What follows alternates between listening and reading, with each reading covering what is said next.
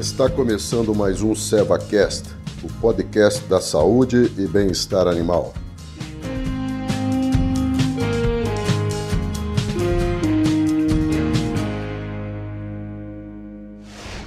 Olá, sejam todos bem-vindos a esse nosso último encontro a respeito da doença respiratória bovina. Eu sou o Marcos Malaco, médico veterinário, gerente técnico para a pecuária bovina da Selva. Bom, esse nosso último encontro, gente, é, ou nesse nosso último encontro, a gente vai fazer um resumo de tudo que foi falado nos encontros anteriores. Então, no primeiro, no primeiro encontro, a gente falou a respeito da doença em si, a doença respiratória bovina, que costuma ser um quadro bastante grave, que pode ter uma morbidade bastante alta, ou seja, o número de animais infectados num determinado período de tempo ele pode ser muito alto ele pode chegar a 35% nos casos dos, dos, confinamentos. Então, num box ou num curral de confinamento, nas situações de surto, a gente pode ter até 35% dos animais afetados. Né? É uma doença de letalidade variável, mas que pode ser alta. Ela varia aí de 5% até 50%, ou seja, daqueles animais que adoecem, a gente pode ter entre 5% até 50% deles que vão a óbito. Né? É uma doença que acomete tanto bovinos leiteiros quanto bovinos de corte. Né? É, no gado leiteiro, é, parece que os maiores riscos são os primeiros aí 5, 6 meses de idade. Né? No, no, gado de corte é uma, é uma, doença bastante frequente, a gente tem que ter muito cuidado naqueles processos de intensificação de produção, nos confinamentos, por exemplo, né? porque nessas situações a gente pode ter ocorrência de um estresse bastante grande nos animais e isso pode culminar então com uma queda da resistência natural é, do organismo desses animais. E lembrando que no caso das doenças respiratórias a gente tem agentes virais, o vírus da parainfluenza do tipo 3, o vírus sincicial bovino, ou BRSV, o vírus da IBR, o, rinotraqueite infecciosa bovina, o vírus da BVD, né, que é, é a diarreia viral bovina, e até o coronavírus também ele pode participar.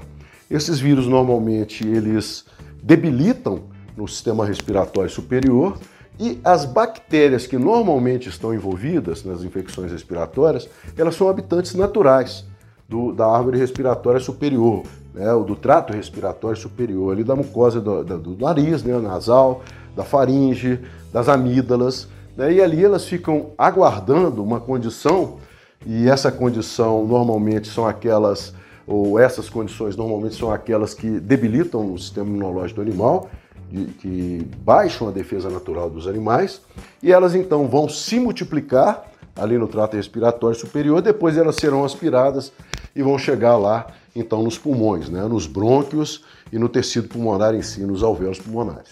Okay? E ali elas vão determinar uma infecção bastante severa, que pode ter uma hemorragia grave, pode ter um acúmulo de fibrina, né? o animal vai sentir uma grande dificuldade respiratória, inclusive pode haver uma septicemia, né? uma infecção generalizada do organismo dos animais. E isso vai agravar bastante o quadro e é, é, vai dificultar ainda mais a recuperação do animal, o tratamento desse animal. Né?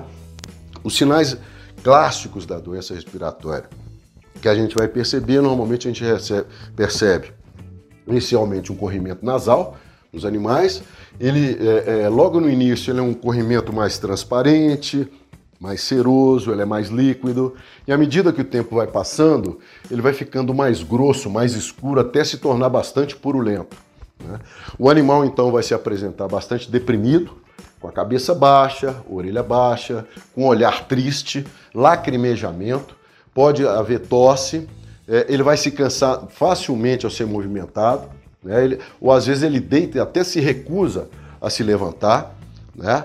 É, ele pode ser encontrado é, de pé, é, com a boca aberta, tentando respirar pela boca, com, a, com, a, com, a, com, os membros anteriores, né, as mãos deles abertas, tentando aumentar, é, dilatar o, o, tórax, o espaço torácico, o espaço respiratório deles, exatamente na tentativa de tentar é, de melhorar a oxigenação. E isso é complicado porque o processo inflamatório determinado a nível pulmonar é muito grave.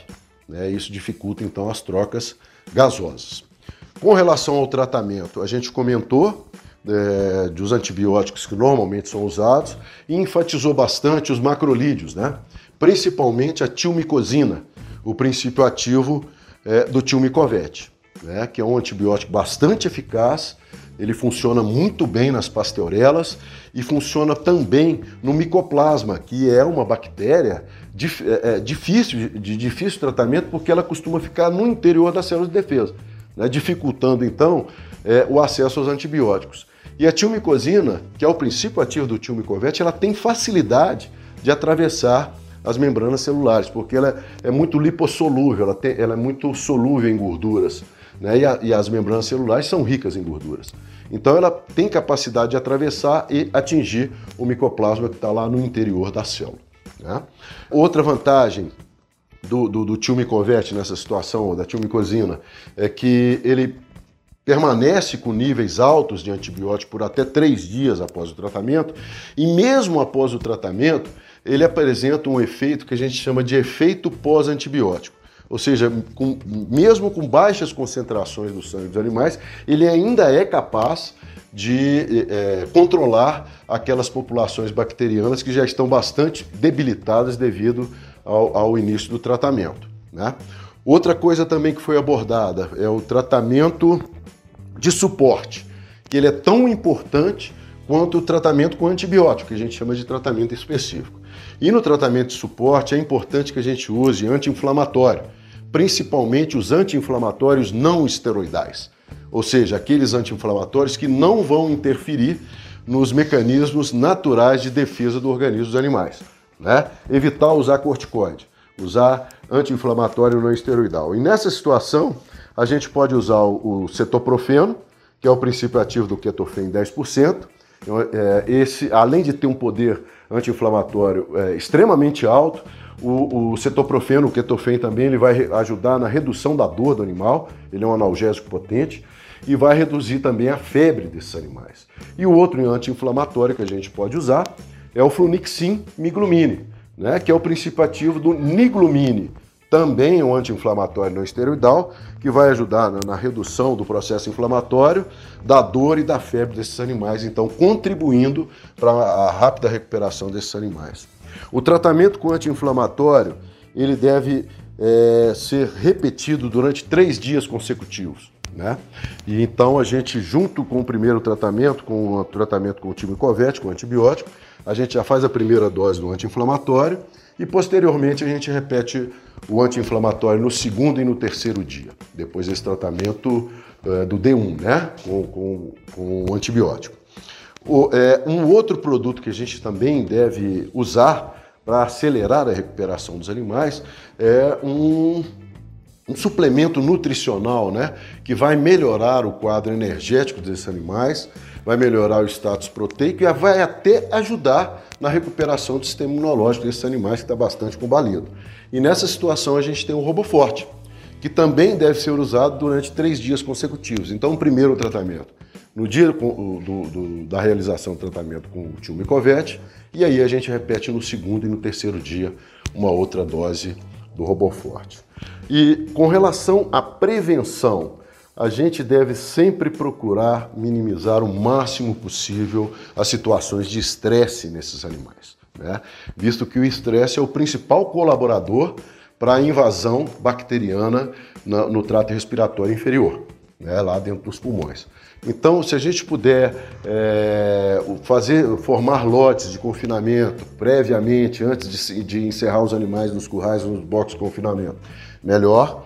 Se a gente puder, por exemplo, ter uma dieta de adaptação é, a partir de duas semanas, mais ou menos, antes de encerrar esses animais nos currais, também vai funcionar muito bem. Se a gente puder formar esses lotes bastante previamente, né, para que aquelas disputas por hierarquia aconteçam e quando esses animais forem encerrados, é, elas não, não, não, vão ser tão, tão frequentes, né, tão intensas, também é uma situação que pode ajudar. De, nós devemos é, é, minimizar o máximo possível, dentro da, da, das condições da fazenda, aquelas situações de excesso de poeira, excesso de lama dentro dos currais de confinamento. E uma coisa importante, né? Se a gente encontrar animais doentes no, no, no, no curral ou no box de confinamento, esses animais devem ser retirados daquele box levados para um box enfermaria, para um local onde eles possam ser tratados. Por quê? Porque esses animais, eles são fontes de, dos agentes infecciosos para os outros animais que estão ali naquele curral, naquele box de confinamento. Né? É, tomar muito cuidado com as com secreções né, que são eliminadas pelos animais doentes nos bebedouros né, e nos costos de alimentação. É, no caso dos bebedouros, a gente, se encontrar animal doente, a gente deve ter limpeza frequente desses bebedouros. Tá? Então, lavar diariamente esses bebedouros, trocando a água, isso é extremamente importante para a gente reduzir ao máximo possível as fontes de infecção. Né, no caso dos comedores também, se a gente vê excesso de secreção, a gente deve trocar aquela dieta, né? É, para evitar também um excesso de infecção nos animais que não estão doentes. E tudo isso é extremamente importante. E a gente pode também lançar a mão, no caso da prevenção, da metafilaxia, que é o uso de um antibiótico que a gente sabe que funciona contra aqueles agentes infecciosos e, se possível, um antibiótico que dê um longo período de proteção. E nessa situação, a gente mais uma vez tem um tilmicovete que pode ser usado. Okay? Então, a, a, a metafilaxia é indicada, por exemplo, quando a gente percebe é, logo no desembarque dos animais que a gente tem 15 ou mais por cento dos animais que estão sendo desembarcados com sinais de doença respiratória. Então, nessa situação, é recomendada a metafilaxia. E aí, todos os animais são tratados. Né? É, quando a gente, numa ronda sanitária, por exemplo, a gente percebe num box ou num, num curral de confinamento 15% ou mais dos animais com sinais respiratórios. Também nessa situação, todo o box, todo o curral é tratado com esse antibiótico específico. Né? Em duas rondas é, consecutivas, dois dias consecutivos de ronda sanitária, se a gente percebe 10% ou mais dos animais do box ou do curral de confinamento, a gente trata todos os animais. E em três dias consecutivos, se a gente percebe 5% dos animais com sinais respiratórios, a gente trata todos os animais. Né? Então, são situações que a gente pode usar a metafilaxia o objetivo é o quê? É evitar ocorrência de doença e também, principalmente, talvez principalmente, é reduzir ao máximo possível os prejuízos que a infecção subclínica, a infecção sub, é, pulmonar subclínica, ou seja, aquela que não está mostrando sinal clínico de doença, pode determinar o desempenho é, dos animais. Ou seja, animais com, com infecção é, respiratória subclínica, eles, estão, eles terão um desempenho pior no confinamento. Então isso vai interferir na, na conversão alimentar desses animais, eles vão ganhar menos peso, né? E, consequentemente, pode interferência no peso vivo, final de abate e até no rendimento de carcaça desses animais. Ok? Muito bem, era, era isso que a gente tinha para conversar com vocês. Tá? Muito obrigado a todos que nos acompanharam até esse módulo, até esse encontro final. Nós estamos aí. Lembrando que a SEVA tem uma equipe de veterinários é, que, está, que está espalhada por todo o nosso país, por todo o Brasil. Eles podem sim ser consultados e ajudar a, a todos vocês que pretenderem né, melhorar os índices de produtividade, melhorar a, a, a sanidade do rebanho de vocês. E lembrando que o objetivo da serva sempre está, sempre é estar além da saúde animal. Um grande abraço a todos e muito obrigado.